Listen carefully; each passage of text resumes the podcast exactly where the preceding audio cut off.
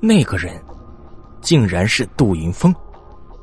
此时的他看上去和生前一模一样，并没有变成肿胀腐烂的可怕模样。可越是这样，我心中的恐惧之感越甚深。杜云峰径直朝我走了过来，我想要拔腿逃开，却发现自己根本就不能动，只能定定的处在原地，任由那恐惧一点一点的胀满了我的心房。终于，杜云峰走到了我的面前。这时候，奇怪的事情发生了。他居然像是根本没有看到我一样，自顾自的从怀里掏出一个东西，然后蹲了下去。杜云峰将手里的东西展开，铺到地上，我这才看清楚，那是一个用黄表纸剪成的真人。那纸人和真人一样大小，身上画满了奇怪的符号。接下来，杜云峰将自己的右手食指伸进嘴里，狠狠咬了一口。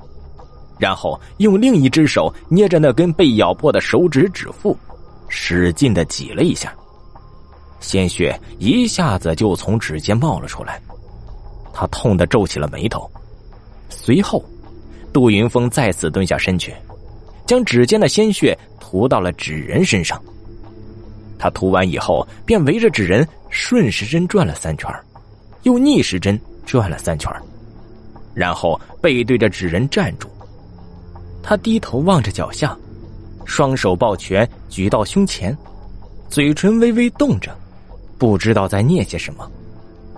正当我对他的举动满心好奇之时，不可思议的事情发生了。只见杜云峰身后的纸人，竟然晃晃悠悠的站了起来，最后轻飘飘的立在了杜云峰的背后。地上。杜云峰的影子旁边，赫然多了一个荡来荡去的纸人影子。这时候，杜云峰似乎也看到地上多了一个影子，他的脸上露出了一丝惊喜，随即兴奋的叫道：“太好了！没想到这个游戏真的可以把鬼给招来。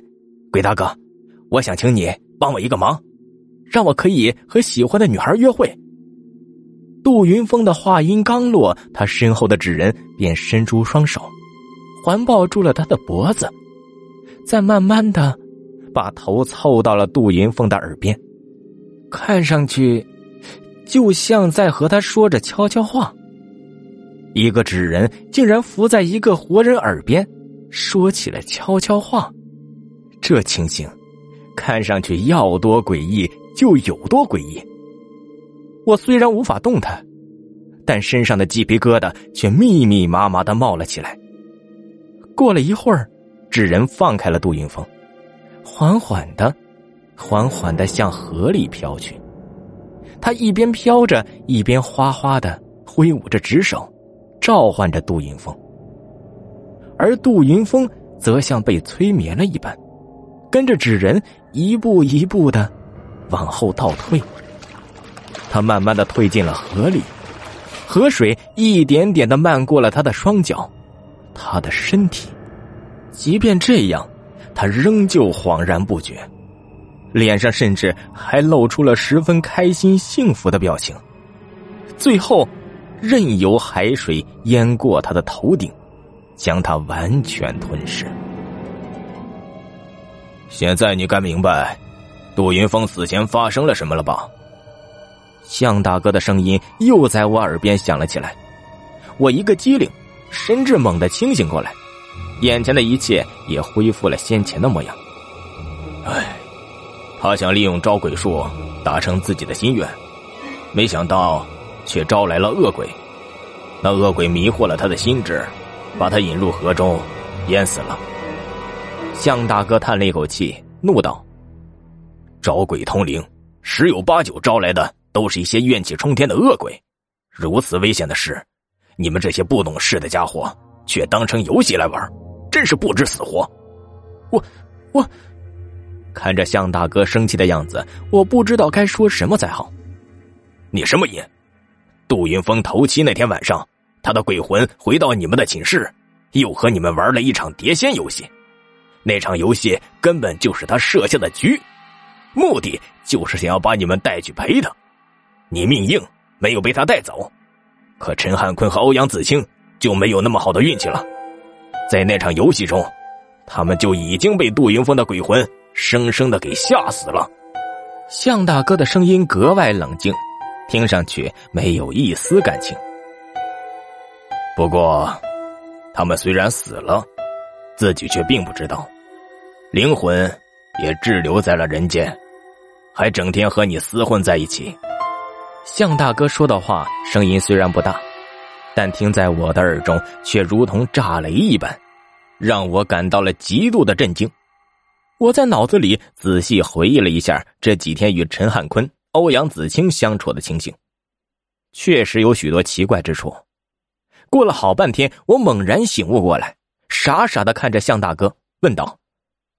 你你的意思是说，自从那天晚上玩了碟仙之后，我就一直和几个鬼魂待在一起。对，其实所谓的招鬼通灵，就是打开人间和鬼域的屏障，让活人可以和鬼魂沟通。但人鬼沟通之后，双方的意识都很容易产生混乱，在那种情况之下，鬼魂有可能并不知道自己是鬼魂，而活人。也有可能被鬼魂所迷惑，这就是为什么你一直和鬼魂待在一起，自己却根本不知道的原因。向大哥解释道。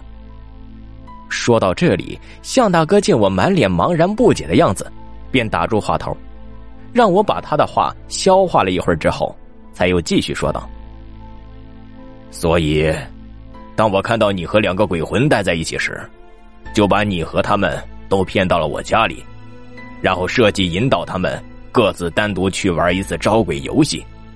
我这样做的目的，就是想让他们亲自打开人间与鬼域的通道，回到他们该去的地方。说完之后，向大哥伸出手指戳了戳我的额头，骂道：“没想到你这混小子会如此执迷不悟！要不是我及时赶到，你差点也被他们带走了。”我皱起了眉头。辩解道：“可他们生前一直都是我最好的朋友啊，我哪知道他们早已经变成了鬼呀？而且，就算他们已经变成了鬼，也没有害过我呀。让你每晚都做着相同的噩梦，日日夜夜的生活在恐惧之中，难道还不算害你？”向大哥怒道：“哼，要知道，人鬼殊途，生前再好的朋友。”死了之后也不能够再待在一起，活人和鬼魂要是长期待在一起的话，活人的生气就会在不知不觉中被慢慢消耗光，最后会死得很难看的。向大哥的一席话说的我哑口无言，沉默了一会儿，我突然想到了一个十分要命的问题，惊呼道：“嘿，糟糕！陈汉坤的鬼魂还躲在寝室里呢！”向大哥闻言哈哈大笑。等你想起来的话，做什么都晚了。在你跟着欧阳子清的鬼魂来河边的时候，我就去了一趟你们寝室，已经把他送回到他应该去的地方了。